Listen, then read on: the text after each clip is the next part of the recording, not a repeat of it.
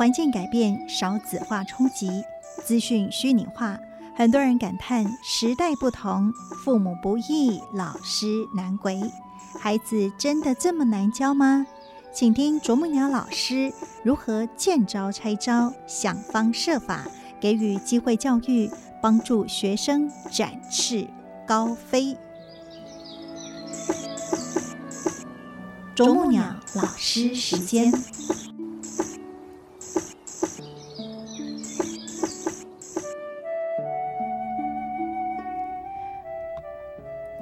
欢迎来到啄木鸟老师时间，大家好，我是美兰。在今天，我们同样是邀请的是我们慈益科技大学人文室主任谢丽华老师来到我们节目的现场。老师好，美兰师姐好，听众朋友大家好。嗯，在老师的身上，常常可以听到您呃跟学生的这种针锋。其实有的时候是相对了哈，但是呢，如何真的是带着爱，带着那份真诚，为了学生好，然后呢，让那个针锋相对哈，不流血不流汗，但是有的时候是流很多的泪，但是也因为流泪之后啊，让他们那个坚硬的盔甲哈，终于可以稍微松动了一下了哈。那我们今天呢，就要跟大家一起来分享的，其实。我们常常说人都很聪明，尤其这个时代哈，我们可以在呃随时随地都可以获得好多的资讯，让我们看起来都是聪明人。但聪明人哈，常常因为太精于计算了，反而是哈做出很多一点都不聪明的事情来哈。那这个孩子呢，您说他最大的优点就是聪明，嗯，没错。是他要来找我麻烦的，因为这孩子一直都在找麻烦嘛。哦，找完麻烦之后呢，有一天，因为我常常喜欢学生都因为把我当啄木鸟老师，喜欢让老师来说我的缺点在哪里，希望老师帮助他修正。哦，这就是啄木鸟老师的来言嘛。啊，但是这学生他就是不一样的学生，聪明的嘛，他就想说。老师，你一直说我的缺点，难道你没看到我的优点吗？是，好，那我就说你就是很聪明呢。嗯，他说我不喜欢聪明，对啊，聪明也算是一个优点嘛。他会觉得这是我与生俱来的。他说每次人家说我聪明，我就很讨厌。好，那因为对他来讲，聪明其实是一个，也可以是一个讽刺的语言，有一点贬义在里头。现在。有智慧的人就看到那个贬义了 哦，不然的话，小的时候老师说啊，这孩子好聪明，我们大家都高兴的，沾沾自喜的。也可能就因为他小的时候的聪明，让他沾沾自喜了。现在他碰到人际的困扰了，所以他会知道这样的一个聪明，并没有让他有一种的荣誉感，反而是老师的讽刺这种感受了。是，那我就讲说，聪明。聪明可以做很多事啊，啊，只要你真正的能够把你的好利用你的聪明去分别的话，就可以被诱发出来你的优点啦。啊，你要做什么事，你告诉我你不能做，你可以啊。对，那就做跟不做之间，或者是选择做什么之间，那就是智慧的一个差别之一。聪明嘛，你有能力有潜能，可是你不发挥啊。嗯，所以这就是聪明的人呢。是需要更多的耐心来对待他，因为他的理解事情快，但是不一定准。是常常你说一，他想到三四五六，但是不见得是你说的一的那个延伸出去那条线哈。所以你看看为什么我们在慈济教育，商人一直在说我们在慈济办学校，台湾学校这么多了啊，目的不是在培养高知识分子，而是要。培育高智慧人才，那因为知识分子容易在这种利害关系中常常算计自己的利害，可是呢，有智慧的人是一种分享的观念的啊，那个分享里面没有那么多的。自私，没有那么多的自我，没有那么多的盘算啊。那这个同学他当然聪明啊，所以他知道我话中的话啊。是，所以呢，也因为他这么会这个计算啊，甚至算计哈，计算的是跟他对他身高安内后安内后，但是会算计，其实都已经有一点点。我们会觉得太功利心了，对不对？其实他自己本身，呃，应该这么说啦。你说到他多么的攻心，以记倒没有，他就是有基本的数学概念嘛啊。呃，退团的话，那个团费啊，嗯他必须要去负责的时候，他考量到的嗯就是很不划算，是。去还比较划算，你知道吗？最起那是孩子最起码的呀，最起码没浪费这件事情嘛啊。但是更要紧的，在这里讲到的就是说，这个聪明这件事情，如果没有加上了正确的观念引导，嗯智慧没有被诱发的时候，这个聪明没有让他更快乐。嗯哼。啊、这就是为什么老师想要去帮助他把这个心门打开来，不要只看到自己，还可以看到同学啦，嗯。还可以透过跟人跟人的互动里面，发现到他可以成就别人，别人也可以成就他，嗯那个很重要的。在大学里面，这一个不学的话，你只是带着知识出门去，一定不够用。是。嗯。啊，尤其是哎，这个因为常常会就是在这些呃，我们现在来看哈，他好像是枝微末节的这些东西在那里计较比较了。是反而是让自己损失更大。啊那这个孩子他刚开始的时候，虽然想说啊去比较划算，但那个情绪就是一直很低档，没错，很影响团队啊。也不想跟大家在一起，是啊，你知道吗？因为都不欢喜呀，他是不欢喜啊，连找一个朋友。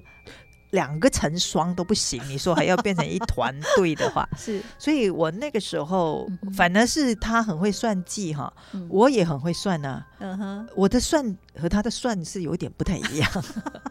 我那时候就是那么的坚定，因为很多老师为了省麻烦的话哈，我用很多老师也不一定对了啊、嗯。应该是说有人可能会觉得麻烦的话，把麻烦弄掉，我给一点钱，啊哈，那也就解决了。呃解决了眼前的问题，这样那我是不是因为吝啬，我算计，我也舍不得花那个钱把它弄出去呢？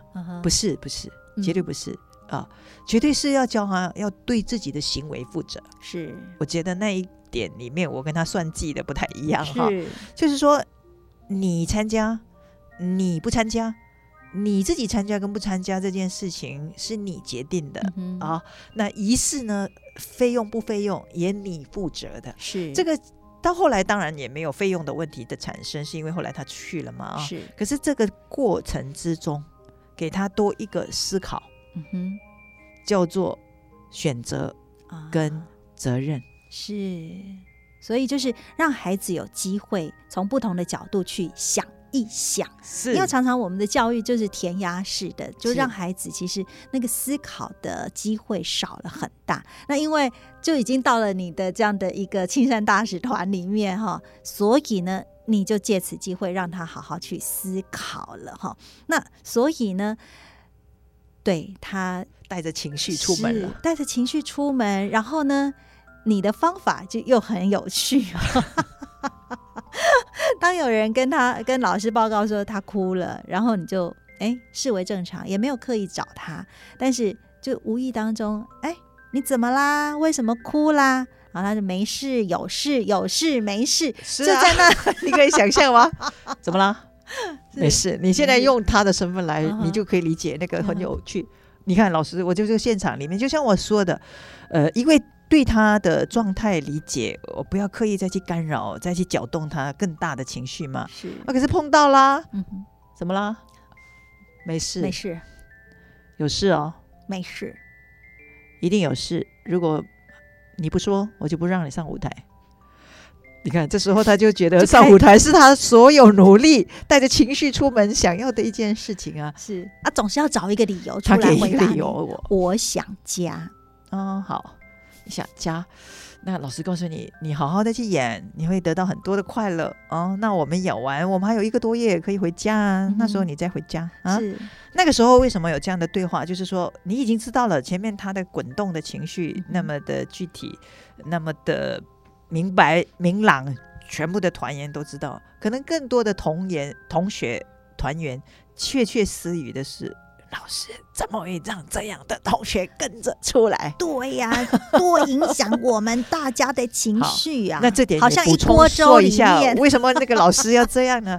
其实就像我讲的嘛，我我们的学生你自己很好，嗯你必须要去学习面对有不同形个形色色的同学你将来入社会也是这样啊，你说是不是？嗯更何况这聪明的算计之后，是他自己忍着自己的所有的情绪，觉得很委屈的状态下跟你出门的嘞，他觉得他牺牲才大嘞，是，所以他也在学习啊。这么友善的团队嗯给了他太多的帮忙了，是，真的给了他很多的帮忙，所以他的情绪也得到了一个学习的一个处理，啊你知道吗？？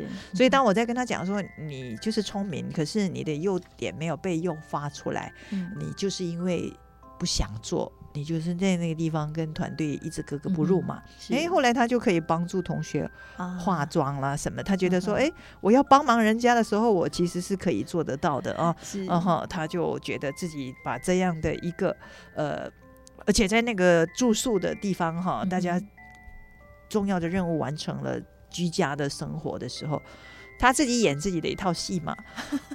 同学看到了根本两个不同的人，你知道吗？啊，嗯这个让同学重新认识你的同学的另一个面相，我觉得也是好，没有因为他那个非常非常外显的行为否定了他所有的整个人嘛。哦是，所以呢，这个就是老师哈、嗯，在带孩子的过程里面，就是让孩子理解到，其实有纪律是很重要的。然后不守纪律没有特权，没错，所以呢，呃，在他的这个一再一再出考题给你的时候是，就是他不你们不上船嘛？那个时候本来他就不喜欢这一个团队呀、耶他就不想上传，就插着一手这样屁上戏传呀呢、嗯你知道吗？我就跟他说，你选上还是不上这件事情。那我今天讲的是不守纪律的人不要有特权，其实应该从更小的时候养起。对，很多的家长就觉得那个孩子在闹别扭了，啊反正还小，让长大就还小。对，就是这样养成的啦。到了大学的时候，老师很辛苦。本来应该小小的时候，小小孩就让孩子要养成守有没有发纪律的习惯，结果现在是西方社会在这点最不同。啊，东方就觉得在人的面前闹好不好意思哦，是。然后哈、只要他吵闹就买个糖果，好了，再再次不准了、哦。是。那他说底线就设到 西方人，聪他很能够耐得住他的孩子在大众面前的那个无理取闹的哦，是那就让你自己去面对你的尴尬。是哎，你发现到孩子很快就学会说这样很丢脸。你看，这就是我们在这一点上，我一直说不守规矩的人是没有特权的。是，你知道我讲的那个情境吗？哈、嗯嗯，我可以理解，因为我还没结婚、没有孩子之前，我真的在捷运上面就看到，那已经大概小学三四年级发脾气，然后在捷运里面打滚，然后那个妈妈就觉得很丢脸，后来她就赶快下车，孩子也是不说二话，快起来追出去。但是呢，后来给我一个很好的教育哈，我将来孩子要在家里面好好教好，才可以带出门。所以呢，都是都是让他自己做决定。我说都不是妈妈做决定，是你。比方说，我们晚上要去散步，然后我就跟他说：“对呀，如果你都完成了你的作业，那九点你就可以跟我们一起去是不散是步。所以不是我决定的哦，是不是是把决定权交给是不？是？嗯因为他选择的时候，他同时要负责这两个字一起。嗯哼，嗯，所以这个孩子的确哈、让你在那个时刻，其实真的是迸发出好多的智慧，其实是很有趣啦。那有趣的哈、到底要不要上传？最后孩子有没有上传？自请自己看这一本。针锋不相对哈，在上面呢，真的你看到哈，老师不断的背出考题，但是没有被考倒，反而是产生很多这种师生之间很有趣的对话，然后呢是充满着画面感的。OK，我们今天真是非常感恩丽华老师跟我们所做的分享。那我们节目的最后跟大家分享这一首好听的歌曲《阳光眷恋的地方》，希望每一个孩子真的都有阳光来普照，让他们的生命是充满着光和爱的。